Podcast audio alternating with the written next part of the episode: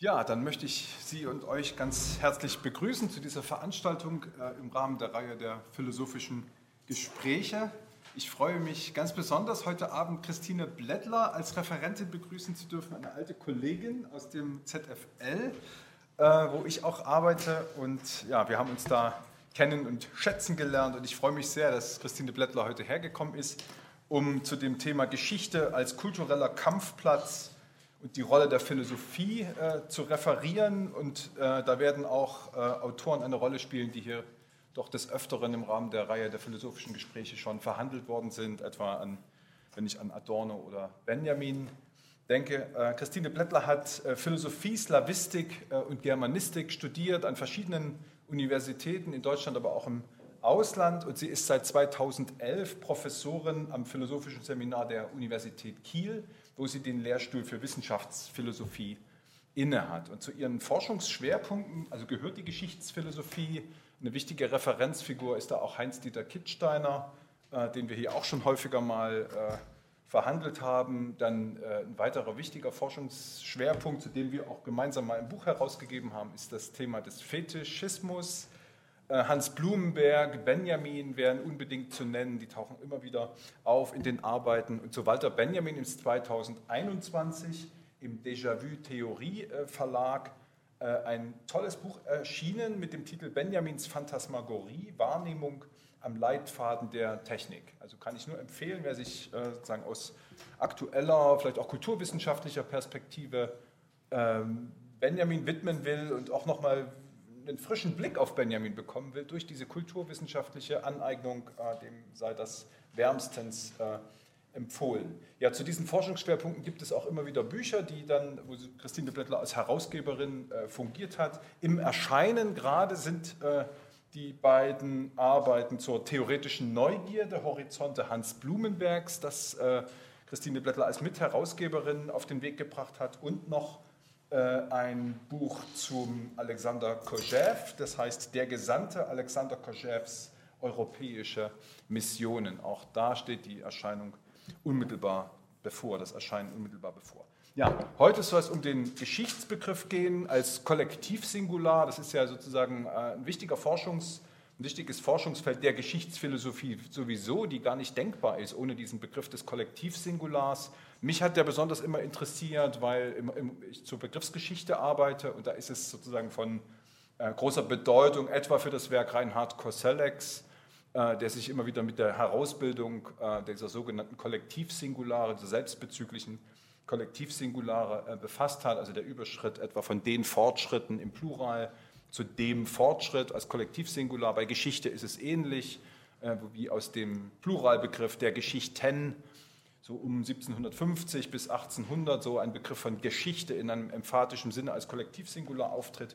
Und diese Art von Begrifflichkeit ist natürlich dann auch wichtig als sozusagen der Hintergrund auch für, die, für den gesamten Einsatz auch sozusagen des, des marxistischen Denkens. Marx als äh, Schüler Hegels, wie er sich selbst bezeichnet hat, äh, arbeitet auch an dieser Problematik und ja, die ist sozusagen, hat einen, einen, hohen, sozusagen auch einen hohen politischen Stellenwert, wie sich zuletzt gezeigt hat an den Diskussionen insbesondere nach 1989, nach dem Epochenumbruch, wo es um die Frage nach dem Ende der Geschichte ging. Das ist ein bürgerlicher Dauertopos, wird aber immer wieder in politischen Umbruchzeiten äh, mobilisiert und also ganz aggressiv nach 1989, wo das sozusagen Standardtopos äh, war. Mittlerweile ist es recht still geworden um dieses enthusiastische Verwerfen sozusagen äh, des Geschichtsprozesses, weil Geschichte doch äh, sozusagen mit neuer Macht zurückgekehrt ist äh, ist und diese Souveränitätsgesten natürlich jetzt überhaupt keinen Sinn mehr machen. Die waren schon damals überholt äh, aber, oder falsch, äh, aber heute ist das sozusagen sehr kenntlich geworden. Aber das entbindet uns natürlich nicht über, diese, über diesen Begriff der Geschichte und sein Schicksal und auch seine politische Bedeutung nachzudenken. Und das wird Christine Blättler heute Abend tun. Und ich bin sehr gespannt auf deinen Vortrag. Bitte schön. Ja, vielen Dank, äh, Falco, für diese Einladung in die Reihe Philosophische Gespräche, die mich sehr gefreut hat. Und ich freue mich sehr, heute Abend ähm, Ihnen etwas aus meiner Arbeit vorstellen zu können. So ist gut. Ne? Ich habe ein Mini-Handout vorbereitet, das vor allem so der groben einen Einblick in den groben Ablauf geben sollte und vielleicht ungewohnte Namen auch äh, mal festhält, äh, die im Verlauf meines Vortrags auftauchen werden.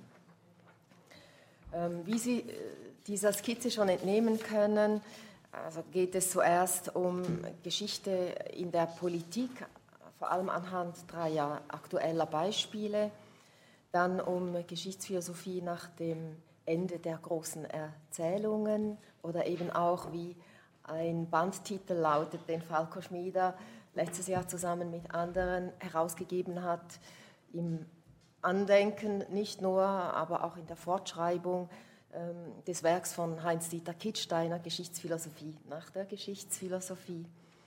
Und zum Schluss äh, ganz kurz von Sinn, Anmerkungen zu Sinn, Unsinn und Sinnlosigkeit der Geschichte. Große Erzählungen und Politik heute. Global hilflos, so brachte kürzlich ein Zeitungsartikel den Zustand der Lähmung und Ohnmacht vieler Menschen angesichts des Krieges in der Ukraine auf den Punkt. In der Sache, wenn auch nicht willentlich, rührt die Formulierung an ein Kernstück geschichtsphilosophischer Problemstellung, aber dazu später. Ansetzen möchte ich an der anderen Seite, nicht am Pol der Ohnmacht, sondern sozusagen am Machtpol, nämlich beim aufdringlichen Phänomen großer historischer Erzählungen, wie sie derzeit besonders von Autokraten und Diktatoren auf der politischen Bühne vorgetragen werden. Erstaunlich ist das nicht, wenn man bedenkt, wie Geschichte für kleine wie große soziale Formationen identitätsstiftend wirken kann. Handle es sich um religiöse oder andere Gemeinschaften, bestimmte Kulturen oder die Gesellschaft eines Staates. Das verdeutlicht eine Definition des niederländischen Kulturhistorikers Johann Heusinger aus Wege der Kulturgeschichte von 1930. Der schreibt, ich zitiere Heusinger, Geschichte ist die geistige Form, in der sich eine Kultur über ihre Vergangenheit Rechenschaft gibt. Das mag antiquiert klingen und es ist bestimmt nicht das Erste, woran wir bei Geschichte denken. Es scheint mir aber ein Schlüssel für das genannte aufdringliche Phänomen zu, zu geben. Mit seiner Definition weist Heusinger darauf hin, dass das, was allgemein Geschichte genannt wird, genauer als Geschichtsbild zu verstehen ist. Mit Geschichtsbildern hat sich später und bis heute und in die Zukunft wegweisend Heinz-Dieter Kittsteiner intensiv befasst, indem er der Frage nachgegangen ist, in welcher Weise derartige Bilder unser historisches Wissen bestimmen, inwiefern sie in die Wahrnehmung und damit auch in die Verarbeitung des historischen Materials eingehen. Ein Geschichtsbild nun ist kontingent, nämlich zeitgebunden und wandelbar.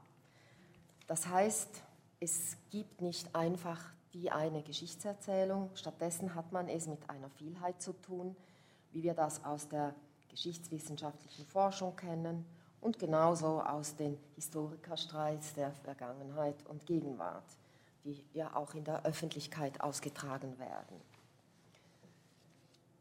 Diese Pluralität ist allerdings nicht zu verwechseln mit Beliebigkeit. Die Forschung arbeitet mit Quellen und Argumenten und reflektiert, jedenfalls ist das der Anspruch, ihre Herangehensweisen und Methoden. Die daraus resultierende kleinere oder größere Geschichtserzählung ist Gegenstand fachlicher Diskussionen wie öffentlicher Debatten, setzt sich also der Kritik aus und muss sich ihr gegenüber behaupten. Derartige Auseinandersetzungen können aber auch Geschichtsbilder bestätigen, verändern oder neu bilden. Geschichtsbilder verleihen einer Erzählung Bedeutsamkeit, laden sie mit Sinnhaftigkeit auf und bieten eine Erzählung zur Identitätsstiftung an. Die Frage nach einem Sinn der Geschichte, nach einem bestimmten Verlauf der Geschichte, besonders hin auf Fortschritt oder Untergang, beschäftigt viele Menschen gerade in Krisenzeiten. Politik, Politiker arbeiten damit und bieten Antworten an. Dabei werden Wirklichkeit und Wirksamkeit von Geschichtsbildern auch medial erzeugt, vermittelt und verstärkt, wobei Rückwirkungen und Wirkschleifen nicht nur entstehen, sondern über Trollfabriken ganz gezielt in soziale Netzwerke eingeschleust werden. Mit der Frage nach dem Sinn von Geschichte befindet man sich mitten im Feld der klassischen Geschichtsphilosophie und es ist kein Zufall, dass sich Staatsmänner mit Philosophen umgeben. Ich möchte Ihnen nun drei Beispiele skizzieren, an denen exemplarisch und aktuell ersichtlich wird, wie Philosophen das Geschichtsbild von Diktatoren, deren Geschichtsverdrehungen und Geschichtsfälschungen beliefern und stützen, armieren und auch theoretisch legitimieren. Zum einen der chinesische Philosoph Zhao Tingyang, zum anderen die russischen Philosophen Alexander Dugin und Ivan Ilin. Zunächst zu Zhao Tingyang. Zhao ist Philosophieprofessor an der staatstragenden Chinesischen Akademie der Sozialwissenschaften, Pekings größter Denkfabrik. China-Forscherinnen halten ihn nicht nur für einen Partei, halten, China-Forscherinnen halten ihn nicht für einen Parteiideologen und auch nicht für ein Sprachrohr des Regimes und genauso wenig für einen Dissidenten. Er zählt zu den im Land etablierten Intellektuellen, unter denen sich verschiedene theoretische Richtungen finden. Diese Intellektuellen äußern sich nicht zur kommunistischen Partei unter Xi Jinping, teilen mit diesem aber, so der China-Historiker Jürgen Osterhammel, den chinesischen Traum, das Land in jeder Hinsicht an die Weltspitze zu führen. Über Zhao zirkuliert das Gerücht, dass er der oberste Weise am kaiserlich-kommunistischen Hof sei und seine Schriften auf dem Nachttisch von Staatspräsident Xi Jinping landen. 2020 erschien nach einer von französischen Intellektuellen gefeierten französischen Übersetzung bei Surkamp Taschenbuch Wissenschaft die deutsche Übersetzung von Chaos Buch mit dem Titel Alles unter dem Himmel, Vergangenheit und Zukunft der Weltordnung. Das chinesische Original wurde 2016 publiziert.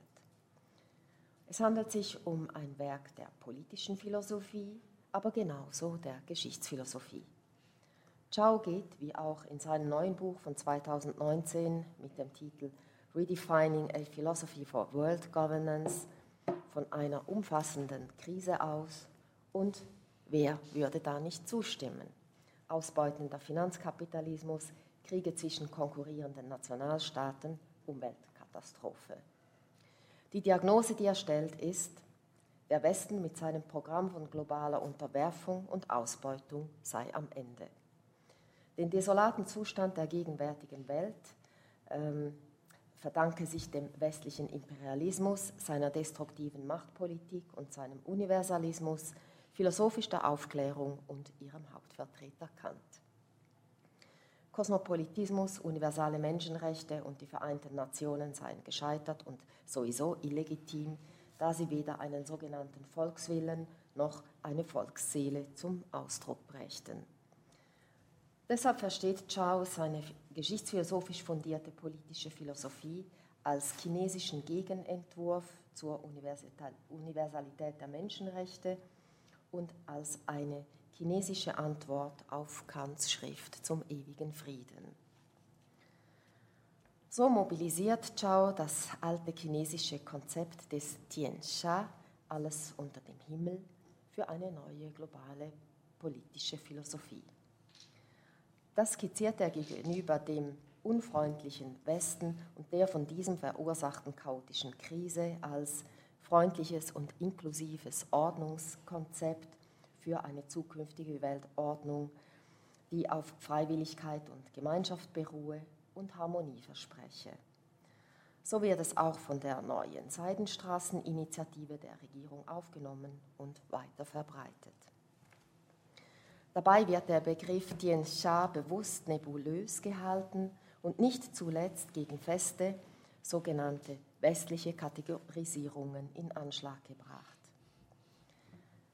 Tatsächlich handelt es sich bei diesem konfuzianischen Begriff um ein immanentes Prinzip, das alles reguliert. Europäisch-antiken Kosmosvorstellungen ist es insofern nicht unähnlich, als es um ein hierarchisch strukturiertes Ganzes geht, eine organische Totalität. In dieser Totalität hat jede einzelne ihren definierten Ort.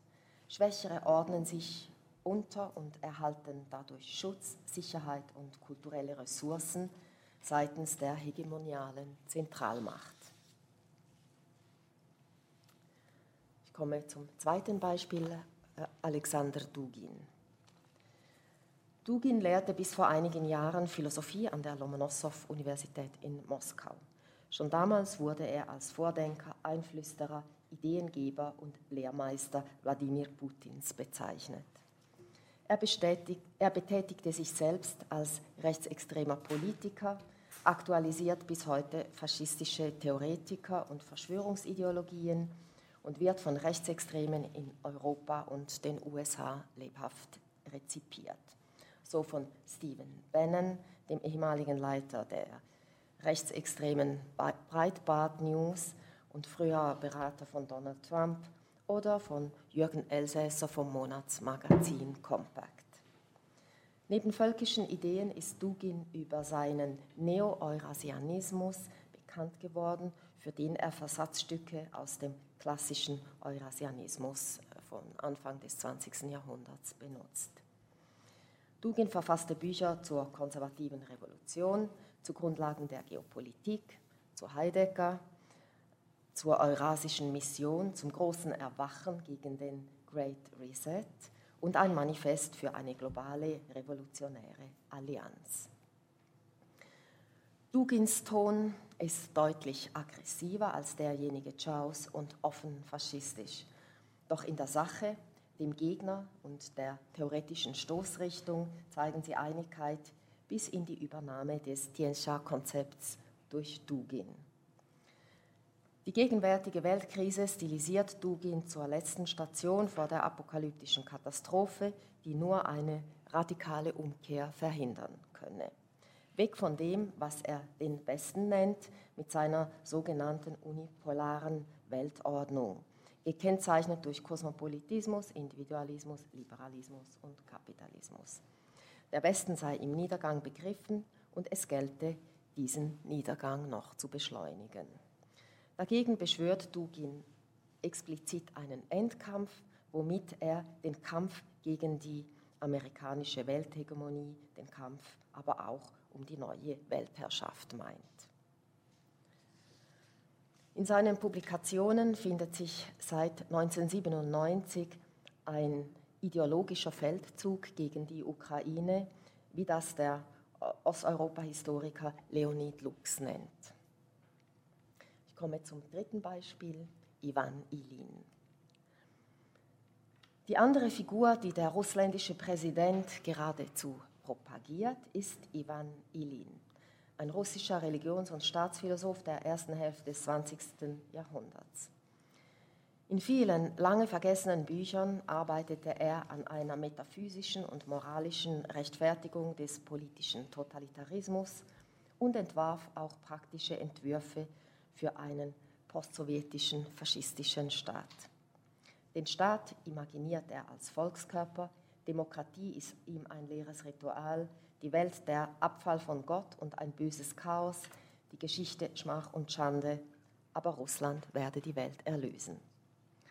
Ilin wurde erst nach dem Ende der Sowjetunion wiederentdeckt, maßgeblich durch den bekannten Filmemacher Nikita Michailkov, der Ilin auch Dugin empfahl. Äh, der, der Ilin auch Putin empfahl, Verzeihung. Seine Schriften Ilins Schriften wurden neu aufgelegt und seit der Jahrtausendwende wird er von russischen Politikern, vor allem eben von Putin, vielfach gelesen und zitiert. Nachdem letzterer die russische Intelligenz mehrfach aufgerufen hatte, mehrfach vergeblich aufgerufen hatte, muss man sagen, das ideologische Vakuum nach der Absetzung des Marxismus-Leninismus zu füllen, kam diese Aufgabe nun Ilin zu. 2005 wurden seine sterblichen Überreste aus dem Schweizer Exil nach Moskau überführt und wenige Jahre später gehörte Ilin, wie der Slavist Ulrich Schmid schreibt, zum Kanon des zentralen russischen Abiturs. Zu Beginn vertrat Ilin mit Kant noch einen hoffnungsvollen Universalismus. Er studierte bei Husserl, reiste zu Freud und schrieb seine Dissertation über Hegel. 1922 wurde er mit einem der sogenannten Philosophenschiffe abgeschoben, mit denen Lenin missliebige Intellektuelle zwecks einer langzeitigen Säuberung Russlands aus der Sowjetunion wegbrachte.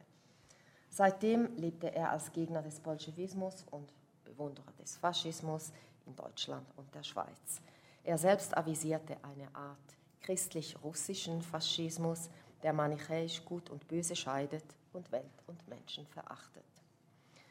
Damit stellte er sich in die Tradition der Gnosis, mit der sich Hans Blumenberg besonders in seinem Buch Die Legitimität der Neuzeit beschäftigt hatte. Die Gnosis zeichnet sich nicht nur durch einen grundlegenden Dualismus zwischen Gut und Böse, Licht und Finsternis, Geist und Fleisch, Gott und Mensch aus. Zentral, und darauf wies Blumenberg immer wieder hin, sei im Unterschied zum positiv gefassten antiken Kosmosbegriff die absolute Abwertung, ja Vernichtungswürdigkeit der Welt. Zum Ausdruck kommt diese fundamentale Abwertung und Verachtung im Dualismus zwischen niederem Schöpfergott, dem Demiurgen, und transzendentem Heilsgott, zwischen verkommener Welt und vollkommenem Jenseits, sowie zwischen göttlicher Übermacht und menschlicher Angst und Ohnmacht.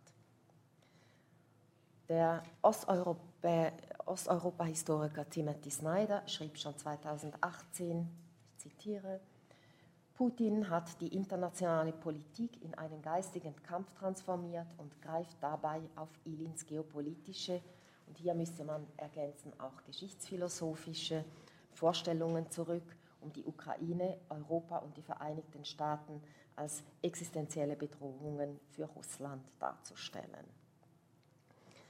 Bereits 2014 bei der Annexion der Krim waren Ilins Referenzen omnipräsent. Damals erhielten alle höheren Beamten und die Regionalgouverneure ein Exemplar von Ilins Buch Unsere Aufgaben und bis heute zitiert Putin Ilin erneut und immer wieder als Rechtfertigung. So viel zu den aktuellen Beispielen aus China und Russland. Sie fragen bestimmt, und das zu Recht, was hat das mit Philosophie zu tun? handelt es sich hier nicht ähm, vielmehr um Ideologie oder genauer Demagogie? Nun, diese Männer haben Philosophie studiert, auch den europäischen Kanon. Sie lehrten Philosophie an Universitäten. Sie werden als Philosophen präsentiert, aufgenommen, gelesen und verbreitet. Und sie dienen einer auch philosophisch genannten Rechtfertigung für politisches Handeln im Kleinen wie im Großen bis zum gegenwärtigen Angriffskrieg. Sie glauben, was sie sagen und sie meinen es sehr ernst. Philosophie hat bei ihnen Weltbildfunktion. Mit Weltbildern bietet Philosophie Welterklärung im großen Stil. Weltbilder liefern fast unerschöpflich Legitimationen für Handlungen jeder Art und Qualität. Genau aus diesem Grund forderte Blumenberg gegen jegliche Aufrüstung zu neuen Großerklärungsprogrammen für die Philosophie eine dezidierte Weltbildverweigerung. Das heißt, keine Antwort auf letzte und umfassendste Fragen zu liefern. Dabei sind nicht die großen Fragen, die Menschen umtreiben das Problem, sondern die großen Antworten, die nicht nur der politischen Rechtfertigung dienen, vielmehr genauso ein Sinnangebot für das große Ganze bieten. Um Ideologie handelt es sich bei den genannten Hofphilosophen insofern, als Weltbild und Welterklärung eine Weltanschauung mit normativem Anspruch beliefern, der zwar nicht absolut sein muss, es aber oft ist. Der Ideologiebegriff der kritischen Theorie nämlich Ideologie als objektiv notwendiges und zugleich falsches Bewusstsein greift bei den Absolutismen totalitären Schlages von Dugin und Ilin ebenso wenig wie beim Nationalsozialismus. Es handelt sich um ein manipulativ ausgedachtes, bloßes Herrschaftsmittel, das gleich viel auf die darin vernehmbare Drohung wie auf das Versprechen auf Beute angelegt ist. Adorno sieht in derartigen Fällen Ideologien durch den Ukas der approbierten Weltanschauung ersetzt, was danach verlange, Ideologiekritik durch die Analyse des cui bono, wem zum Vorteil, also der Analyse nach den Nutznießern zu ersetzen. Für die Kritik an derartigen Ideologien in Anführungszeichen heißt das, sie nicht argumentiv zu widerlegen, sondern sie daraufhin zu analysieren, was sie damit in den Dispositionen ihres Publikums hervorzurufen trachten. So werden sie zusammen mit ihren gesellschaftlichen Verhältnissen und Dynamiken untersucht und die Frage verfolgt, wie Adorno schreibt, warum und auf welche Weise die moderne Gesellschaft Menschen hervorbringt, die auf jene Reize ansprechen, die solcher Reize bedürfen und deren Sprecher in weitem Maße die Führer und Demagogen aller Spielarten sind. Für den Ideologiebegriff kann auch auf den Wissenssoziologen Karl Mannheim nur bedingt zurückgegriffen werden. Mannheim fasste die Ideologienlehre als soziologische Geistesgeschichte auf und entgrenzte den Ideologiebegriff, indem er ihn unterschiedslos zu einem Totalen stilisierte. Ein derartiger Ideologiebegriff mache, so Adorno, Kritik wirkungslos und weise eine apologetische, ja reaktionär-restaurative Tendenz auf. Zumindest für Dugin wurde auch schon der Terminus Chefideologe ins Spiel gebracht. Diesen Terminus führte Mannheim in seinem Buch Ideologie und Utopie von 1929 ein. Mittlerweile weist das Wort Chefideologe eine nahezu hundertjährige Geschichte als Diskursphänomen mit unterschiedlichen Ausgestaltungen auf. Die aktuelle dritte Phase charakterisieren Patrick Stoffel, Christina Wessely und Christoph Engemann damit, dass die Figur des Chefideologen im Hintergrund agiert Momente des Verdachts und der Verschwörung aufweist, die Rhetorik liefert und Ereignisse diktiert, indem er den im Vordergrund stehenden politischen Führer als Medium nutzt. Das trifft auf Zhao, Dugin und Ilin in unterschiedlichem Maße zu. Sie alle jedoch präsentieren große Erzählungen, die geopolitisch auf die ganze Welt als Raum ausgreifen und historisch Weltgeschichte nicht nur thematisieren, sondern erklären und Wege in eine andere Zukunft aufweisen. Trotz ihrer Unterschiede finden sich signifikante Gemeinsamkeiten.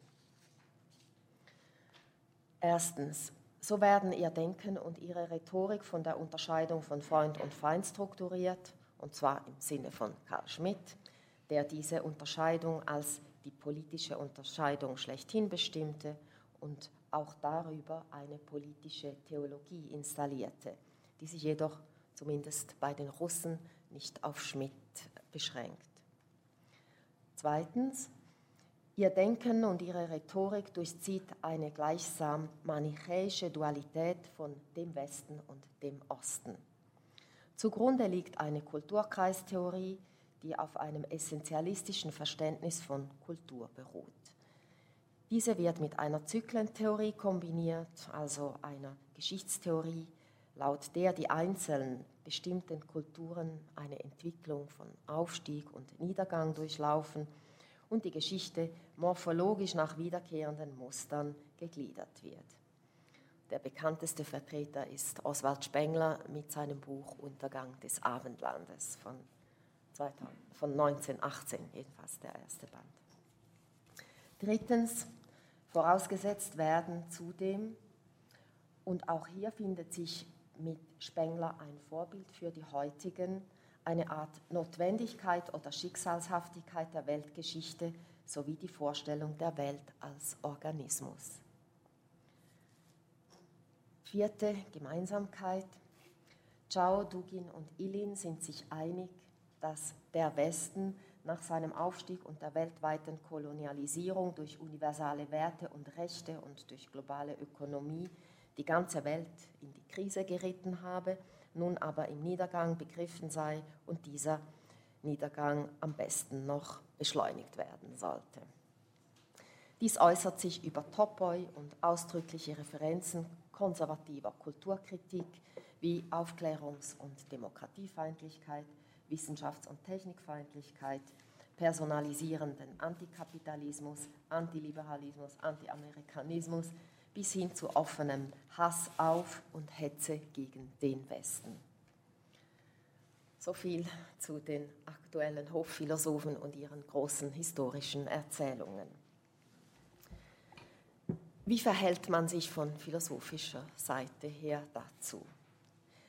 Abgesehen davon, dass diese Erzählungen und ihre Protagonisten bei rechten und recht extremen Resonanzen bis Zustimmung finden, haben das lange viele als zwar tendenziös bei Chao, als demagogisch bei Dugin und Ilin, aber letztlich als zu irrig und verrückt nicht ernst genommen.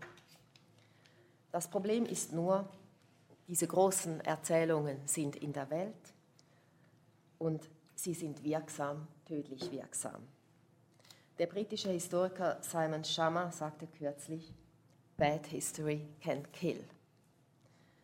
Wegsehen löst das Problem nicht und geht definitiv nicht mehr. Einem rationalen Konsens, wie ihn Diskursethik sucht, steht eine Wirklichkeit gegenüber, bei der man mit vernünftigen Argumenten offensichtlich nicht weiterkommt. Ebenso wenig mit dem Konstatieren, mit dem reinen Konstatieren von Irrationalismus. Aber man kann diese großen Erzählungen als Phänomene beschreiben und analysieren und man kann sie symptomatologisch lesen. Was sind die und, und eben nicht oder nicht nur rationalen Motive und Beweggründe, und was wird damit bezweckt? Wie sind sie zustande gekommen? Welchen Geltungsanspruch vertreten sie? Und was sind die praktischen, aber auch theoretischen Konsequenzen? Ich komme nun zum Punkt Geschichtsphilosophie.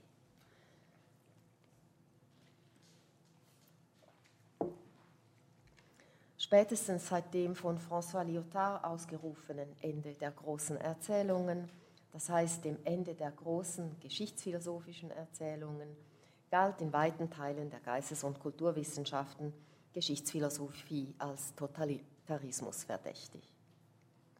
Man wandte sich von großen Erzählungen ab und stattdessen Details und kleinen Dingen zu und statt böse Geschichtsphilosophie betrieb man gute Mikrologie. Mit mikrologischen Studien ließ sich zudem eine Art Rettungsarbeit an den von der großen Geschichte vergessenen und vergessen gemachten Menschen und Dingen tätigen. Werden diese Studien von ihren großen Zusammenhängen losgelöst, tun sie niemandem weh. Und sie verlieren vor allem die Spannung, ja den Konflikt zwischen einzelnen Menschen wie Dingen und der großen Geschichte aus dem Auge. Es lässt sich noch eine weitere Konsequenz aus der Abkehr von den großen Erzählungen beobachten, und das ist Fortschrittskritik. Sie entzündet sich an der Identifizierung der großen geschichtsphilosophischen Erzählung mit der als modern betitelten Fortschrittserzählung des Menschen als Homo faber, der arbeitet, sich als produktiver Bürger realisiert und dadurch die Welt kontinuierlich und quasi automatisch besser macht. Dass ein derartiges Fortschrittsverständnis angesichts des Zustands der Welt obszön ist, braucht nicht weiter betont zu werden. Allerdings handelt es sich um eine Reduktion, die das, was der Begriff Fortschritt verheißt, gleich miterledigt, nämlich, dass es endlich besser wird, dass keine Angst mehr ist. Die Reduktion des Fortschrittbegriffs dient nun dazu, die mit der Fortschrittsidee verbundene Epoche der Moderne zurückzuweisen, sich jede Idee von Fortschritt zu verbieten und stattdessen zum Gegenteil überzulaufen, nämlich zu Niedergang, Untergang und Apokalypse. Dies predigten lautstark nicht nur die genannten Demagogen und ihre Vorläufer im 20. Jahrhundert, so vor allem Vertreter der konservativen Revolution, sondern heute genauso Apologeten eines selbsternannten, sogenannt kritischen Posthumanismus. Hier stellt sich die Frage, macht sich diese Kultur- und moderne Kritik nicht zur Komplizin der genannten Demagogen? Jean-François Lyotard und das Ende der großen Erzählung. Es ist nun Zeit, die Frage der Rechtfertigung ausführlicher zu behandeln. Mit dem Ende der großen Erzählung zielte Lyotard 1979 auf den Legitimierungsdiskurs der Geschichtsphilosophie ab. Auf die Annahme nämlich einer sinnhaften Geschichte, die auf einen allgemeinen und letzten Zweck hinläuft oder sich in Zyklen wiederholt und dem, was sich historisch durchsetzt, Recht gibt. Lyotard konstatiert, die große Erzählung hat ihre Glaubwürdigkeit verloren. Dieses Fazit führt ihn nicht zu einem Imperativ, der es verbietet, große Zusammenhänge wie Globalisierung oder Weltgeschichte theoretisch zu adressieren und sich stattdessen einer isolierten Mikrologie zuzuwenden. Lyotard verliert keineswegs die Welt, die Totalität dessen, was ist, aus dem Blick, wie er selbst schreibt. Dasjenige also, was Einzelnes übersteigt, ihm nicht verfügbar ist, wie der historische Prozess als Ganzes. Die Aufgabe der Philosophie unter postmodernen Bedingungen wäre es, so Lyotard, keine ganze, einheitliche, allgemeine und feste Wirklichkeit zu liefern. Die Sehnsucht nach dem Ganzen und dem einen, nach der Versöhnung von Begriff und Sinnlichkeit, nach transparenter und kommunizierbarer Erfahrung sei zwar unübersehbar, doch gelte es dieser Sehnsucht theoretisch zu widerstehen. Theorie vermöge dies, wenn sie Wirklichkeit und Darstellung nie zur Deckung bringt und sich auch kommunikativem Konsens widersetzt. Diese Aufgabe versteht Lyotard nicht als Freibrief für Willkür. Die Gleichsetzung von postmodern und beliebig beklagte Lyotard selbst als ein Phänomen der Erschlaffung. Wie sollte so auch dem Ruf nach Ordnung, dem Wunsch nach Einheit, Identität, Sicherheit und Popularität, so schreibt er, etwas entgegengesetzt werden können? Positiv formuliert er die Aufgabe, das Gefühl dafür zu schärfen, dass es ein Undarstellbares gibt. Damit weist er auf eine wirkliche Totalität hin, ohne jedoch Denken und Wirklichkeit miteinander zu identifizieren. Stattdessen beharrt er auf deren grundsätzlicher Differenz und fordert überdies dazu auf, Differenzen zu aktivieren, die ihrerseits für das Nicht-Darstellbare zeugen lassen sollen. Dieser totalitarismuskritische Grund der Lyotardschen Differenzphilosophie negiert weder die Totalität der Wirklichkeit noch das Nachdenken darüber. Und ebenso wenig verabsolutiert diese Philosophie einzelne Unterschiede dahingehend, dass sie zu wesentlichen Identitätskategorien würden. Das Problem mit der Geschichte wird man nicht dadurch los, dass man sich von der großen Frage ab und ausschließlich kleinen Dingen zuwendet. Wird Totalität im Sinn eines übergreifenden Zusammenhangs umstandslos totalitär aufgefasst und mit einem Denkverbot belegt, lässt sich nicht mehr über das, das mit diesem Namen angezeigte Problem nachdenken. Das von Lyotard geforderte Ende einer philosophischen Rechtfertigung des historischen Prozesses verbietet keineswegs ein Fragen nach der Geschichte. Ebenso wenig fällt sie mit dem Ende der Geschichte zusammen, was Frau Schmid ja vorhin schon angesprochen hat, welches selbst vielmehr eine große Erzählung markiert. Wie politisch besetzt das Feld der Geschichte als große Erzählung bis heute ist, ja, wie dieses zu einem kulturellen Kampfplatz par excellence wurde, lässt sich über ihre Legitimierungsfunktion erschließen. Historische Legitimationsgeschichten gehören zum politischen wie philosophischen Geschäft und weisen signifikante Konjunkturen auf. Während sich Fortschrittserzählungen abgesetzt finden, dominieren derzeit nicht nur bei den genannten Chefideologen apokalyptische Szenarien, Untergangserzählungen jeglicher Couleur und planetarische Verschwörungsideologien. Mit geopolitischen Schachzügen soll Weltgeschichte geschrieben werden. Staatsmänner versuchen sich gegenseitig als welthistorische Individuen zu übertrumpfen und geben sich autoritär als Geschäftsführer des Weltgeistes, um eine Wendung von Hegel anzuführen. Unüberhörbar ist Geschichte als große Erzählung zurück, am offensichtlichsten in der Politik, am lautesten seitens Autokraten und Diktatoren und ihrer Chefideologen bzw. Demagogen. Überdies ist quasi durch die Hintertür Geschichte als große Erzählung, aber auch wieder trotz aller Mikrologie, in die Geistes- und Kulturwissenschaften eingezogen, ohne dass diese es thematisieren würden, nämlich über apokalyptische Erzählungen, Szenarien politischer Ökologie, gerade um die Kategorie des Anthropozäns und schon länger über antimoderne Fortschrittskritik wie im programmatischen Posthumanismus. Angesichts dieser diskursiven Strömungen besteht die Aufgabe darin, die impliziten geschichtsphilosophischen Vornamen, Vorannahmen erst einmal sichtbar und zum Thema zu machen.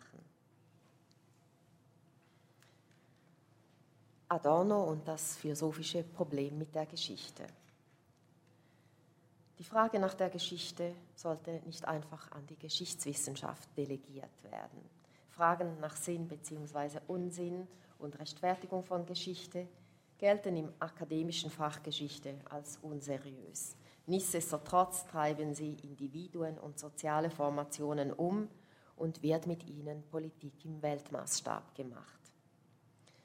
Einer Geschichtsschreibung, die in der Tradition von Leopold von Ranke fordert zu zeigen, wie es eigentlich gewesen sei, bezeichnet Adorno als positivistisch, da sie das Moment der Konstruktion in der Geschichtsschreibung ausblende.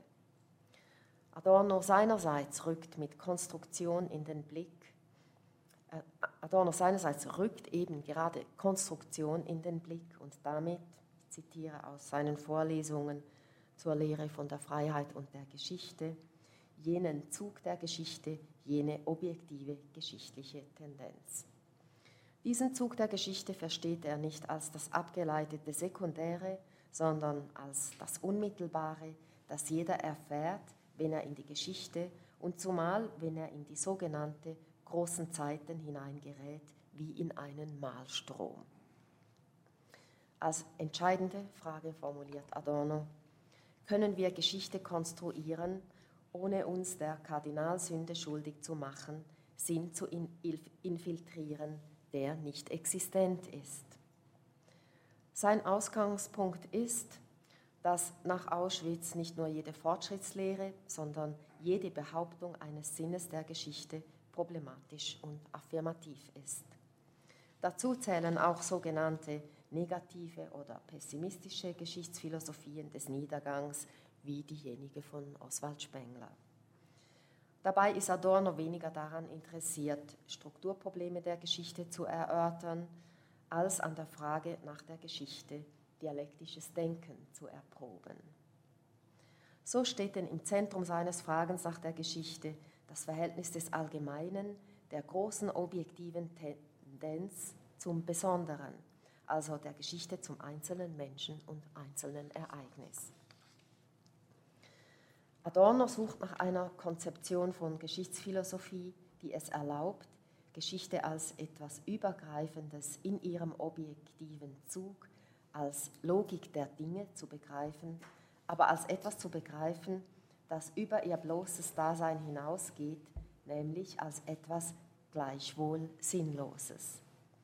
Würde er die Logik der Dinge, den objektiven Zug der Geschichte für sinnvoll halten, Sinnhaftigkeit annehmen oder sie mit Sinnhaftigkeit aufladen, bedeutete dies, dass er ihn rechtfertigt.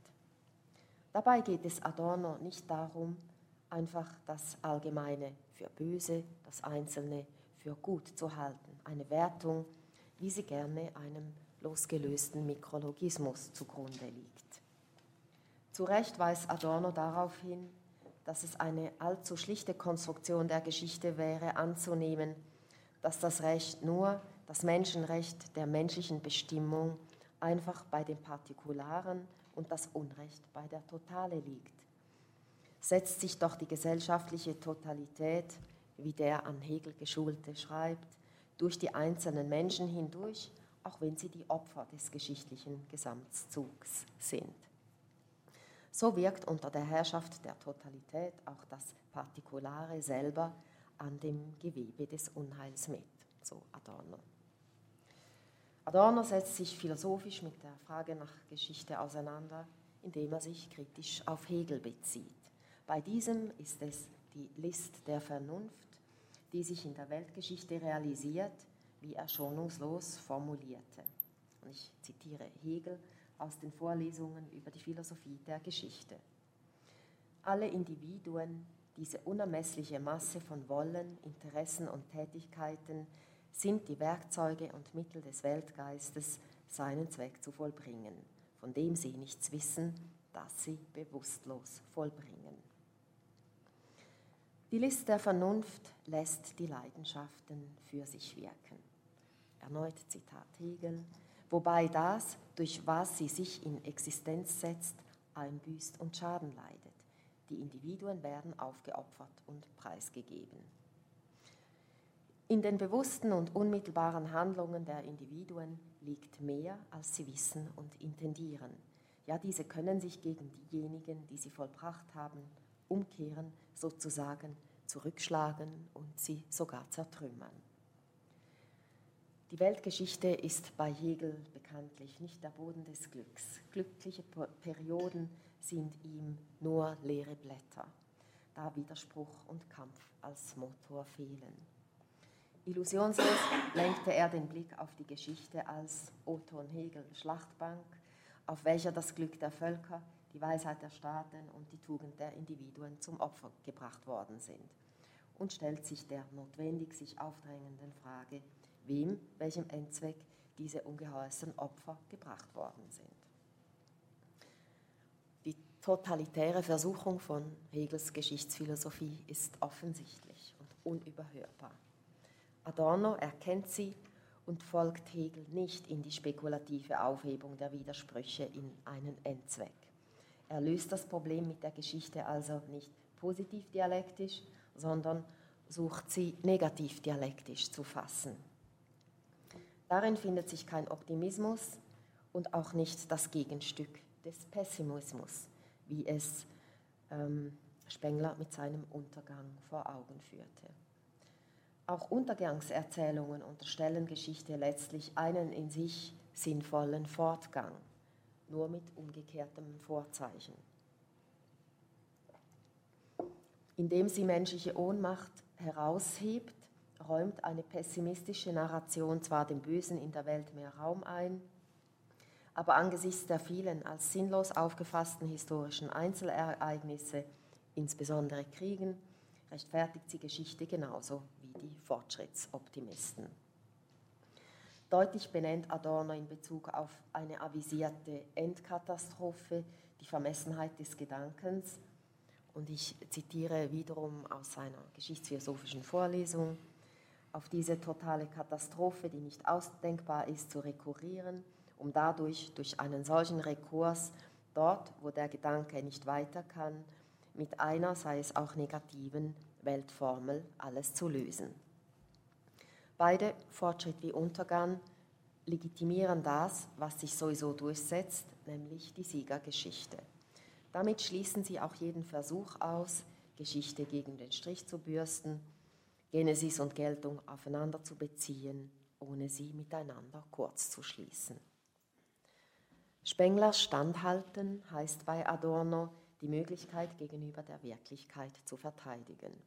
Genauso heißt es, sich der historischen Gewalt, diesem Zug der Geschichte, wie er es nennt, zu stellen, ohne Zwang in Sinn zu verwandeln und damit das Allgemeine auf Kosten der Einzelnen zu rechtfertigen, selbst und schon gar nicht, wo dieser Sinn als naturwüchsige Gestalt von Tatsachen auftritt. Universalgeschichte einfach aus dem Denken über Geschichte zu eliminieren, wäre ebenso blind gegen den Zug, wie umgekehrt die Fakten souverän dem Zug zu subsumieren, wie bei Hegel, der, ohne das nicht identische Moment dabei hervorzuheben, den Zug dadurch auch noch bestätigt, dass es über das Einzelne hinweggeht. Adorno versuchte ein freies Verhältnis zur Geschichte zu denken, in dem Geschichtsphilosophie diese Freiheit zur Geschichte heißt. An Adorno wird ersichtlich, wie relevant geschichtsphilosophische Reflexion in Zeiten der Fortschrittskritik ist und wie Geschichtsphilosophie nicht mit einer Rechtfertigungserzählung zusammenfallen muss. Genauso wird an Adorno ersichtlich, wie sich die Frage nach der Geschichte mit und gegen die philosophische Tradition stellen lässt. Geschichtsphilosophie im prägnanten Sinn ist ein Kind der Aufklärung. Es ist also dieses Zeitalter, das nicht nur Menschen als Subjekte stark machte, genauso die Geschichte als Fortschrittsgeschichte. Heinz-Dieter Kittsteiner, der sich als ketzerischer Historiker und bezeichnenderweise Schüler von Jakob Taubes mit Geschichtsphilosophie befasst hat, hat immer wieder auf einem neuralgischen, für viele wohl überraschenden Punkt insistiert, dass nämlich bereits in der klassischen Geschichtsphilosophie, besonders bei Kant und Hegel, eine Auffassung von Geschichte steckt, in der Menschen nicht als Subjekte der Geschichte auftreten, Menschen Geschichte also nicht selber machen können. Die klassischen Geschichtsphilosophen sahen sich nämlich vor das Problem gestellt, die Unverfügbarkeit der Geschichte als Prozess mit dem Konzept eines freien, vernünftigen und handlungsmächtigen Subjektes zu vereinen, zu vereinbaren. Zu behelfen wussten sich die, diese Philosophen mit Vorsehungsfiguren, um Sinn angesichts des Bösen in der Welt zu rechtfertigen und um, wenn schon nicht im Detail und im einzelnen Menschenleben, so doch im Ganzen der Menschheitsgeschichte einen sinnvollen historischen Verlauf hin zu einer besseren Welt zu unterstellen. Die bekanntesten Vorsehungsfiguren, die dabei zum Einsatz kamen, sind die unsichtbare Hand bei Adam Smith, Naturabsicht bei Kant und eben die List der Vernunft bei Hegel. Über diese Figuren wird ein Begriff von Vorsehung artikuliert, der individuelles menschliches Handeln mit dem übergreifenden historischen Prozess verschaltet. Vorsehung garantiert nicht nur einen höheren Zweck, sondern überdies einen sinnvollen Fortschritt, den die einzelnen handelnden Menschen zwar weder sinnhaft einsehen noch praktisch intendieren, aber quasi automatisch verwirklichen. On the long run. Diese Fortschrittserzählungen operieren gerade nicht mit einem allmächtig angenommenen menschlichen Subjekt, wie es die Karikatur des modernen Homo faber nahelegt, und genauso wenig mit einem bewusst handelnden, zweckrationalen Subjekt, wie es der Homo economicus empfiehlt. Stattdessen unterstellen sie einen von menschlicher Verfügungsgewalt wie Vernünftigkeit unabhängigen automatischen Fortschritt. Sie bemühen einen Kunstgriff und eröffnen über Zukunft eine Hoffnungsperspektive, die mythische Schicksalshaftigkeit oder apokalyptisches Verhängnis verneinen. Ja, ich, in der Ankündigung war noch Benjamin und Krakauer oder Ausführung zu Benjamin und Krakauer angeführt. Das schaffe ich aus Zeitgründen nicht. Ähm, das wäre insofern interessant, als bei den beiden, die Adorno ja auch kannte und deren geschichtsphilosophische Arbeiten er ebenfalls kannte, ähm, Zonen zwischen Metaphern und Bildern und Begriff ausgelotet werden, wie bei Benjamin, Benjamin berühmt ähm, der Wind oder Sturm der Weltgeschichte und bei Krakauer ähm, eine die Metapher der Wolke, um geschichtsphilosophisches Denken ähm, in neue Richtungen zu, voranzubringen. Ähm, aber das habe ich im erwähnten Buch auch schon etwas ausgeführt. Also wer es interessiert, kann es gerne dort nachlesen. Ich habe mich jetzt ähm, heute für die Ausführungen bei Adorno entschieden, weil ich das ähm, gerade angesichts der gegenwärtigen demagogischen Geschichtserzählungen äh, in Bezug auf die Legitimierungs- und Rechtfertigungsfrage besonders äh, wichtig halte. Gut, ich komme zum Schluss, ganz kurz. Die, die Kakao und Benjamin muss ich ähm, überspringen, aber vielleicht gibt es ja nachher in der Diskussion noch Gelegenheit, darauf zurückzukommen. Kurze Anmerkungen zu Sinn, Unsinn und Sinnlosigkeit der Geschichte. In meinen Ausführungen habe ich den Akzent auf das Rechtfertigungsproblem von Geschichtsphilosophie gelegt. Das ist sozusagen die theoretische Seite der Geschichtsphilosophie. Die psychologische Seite liegt in der Sinnfrage. Was ist der Sinn oder Unsinn beziehungsweise die Sinnlosigkeit der Geschichte, verbunden mit der Frage, was ist der Sinn des Lebens, ja des eigenen Lebens? Traditionell ist das eine Frage, der sich Religionen zuwenden, aber auch die Geschichtsphilosophie mit der Frage nach Zweck und Rechtfertigung der Geschichte betrifft sie in psychologischer Hinsicht und kann sie über große Rechtfertigungserzählungen bedienen. Demagogen nun setzen gezielt in einem Sinnvakuum an. Geschichte kann der Aufklärung darüber dienen, wie etwas Vorhandenes entstanden ist, und genauso kann sie das Objekt einer romantischen Sehnsucht darstellen, die Fragen nach Einheit, Ganzheit und Sinn an sie heranträgt. Diese Sehnsucht wird auch heute von Faschismen instrumentalisiert und funktionalisiert, die vorgeben, sich auf natürliche Kategorien zu beziehen, damit tatsächlich aber eine ganz bestimmte menschliche Sinnstiftung verabsolutieren und gezielt legitimieren. Eine von Weltanschauungen über Weltbilder vorgetragene Sinnhaftigkeit der Geschichte behauptet eine objektive Sinnhaftigkeit der Geschichte.